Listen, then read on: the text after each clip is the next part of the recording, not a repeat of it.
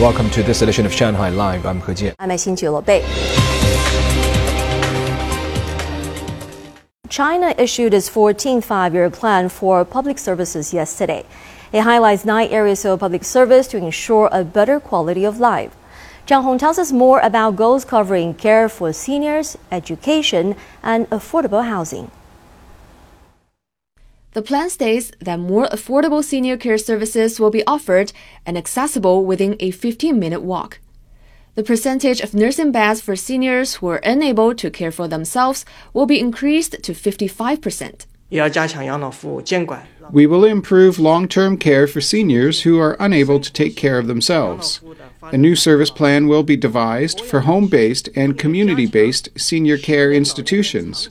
Supervision will be strengthened on senior care services and will provide more diversified services to enrich seniors' life.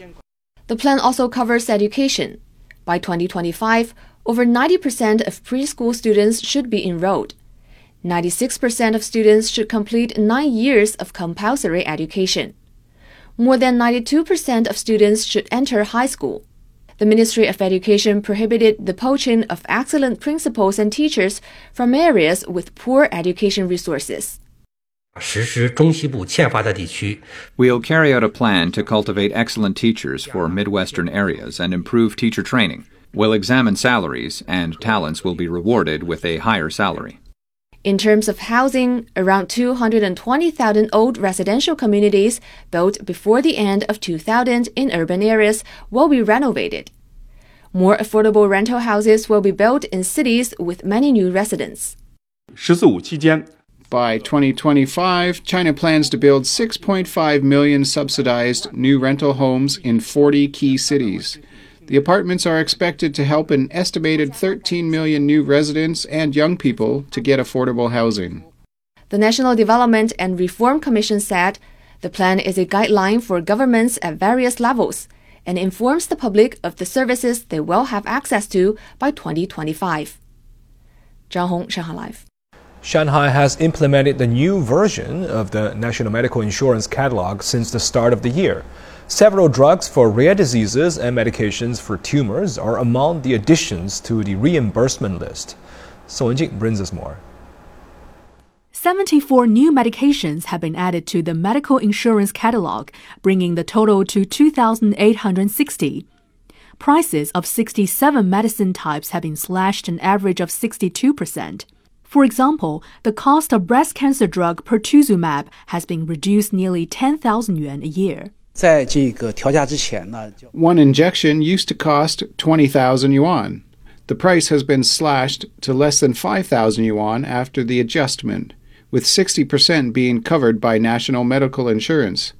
The financial burden has been greatly reduced. The medical insurance department has also slashed the out of pocket ratio of another 1,300 types of medications, which is expected to reduce 1.9 billion yuan in medical costs for patients this year. Patients, for example, can pay 7 yuan less per box of dapagliflozin tablets for type 2 diabetes after the updated reimbursement list came into effect. This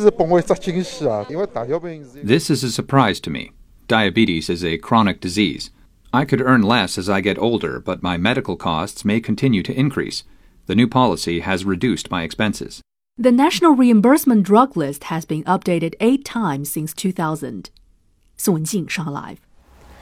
China is now the world's largest auto market, and to support the development of new energy vehicles here, the government has been subsidizing the industry since 2009, spending more than 140 billion yuan in doing it.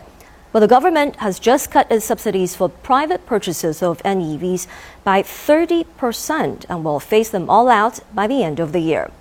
How is that affecting the car buyers and the car makers? Ying Junyi reports. Under the new policy, a battery electric car priced under 300,000 yuan will see its purchase subsidy cut to between 9,100 and 12,600 yuan this year. Some domestic makers are now running special offers to attract customers and show up sales before the prices change. 退坡这个事情的话，其实呃早前几个月就已经。The subsidy rollback does not come as a surprise. We offer the discounts to give consumers a grace period, and the prices of most of our popular models will remain quite stable from now on. Actually, the announcement of the subsidy rollback has encouraged more consumers to bring forward their car buying plans. 会提前的，就是做一个呃，比如说购车的一个打算。因为我是想着，呃，这个。I think it's cost effective to buy an NEV as early as possible. We still have subsidies now, but later on they'll be gone. Oh, the subsidy rollback does not affect my car buying plans, N E V prices are much lower than before, so it's okay even with lower subsidies. We began getting more customers before the new year due to the policy adjustment, and our sales have been growing significantly. We don't think further adjustments will impact NEV sales.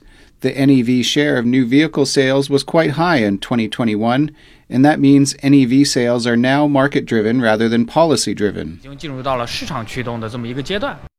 Consulting firm Accenture forecasts the subsidy rollback does not mean that NEVs will become less competitive, but will instead promote a more mature industry.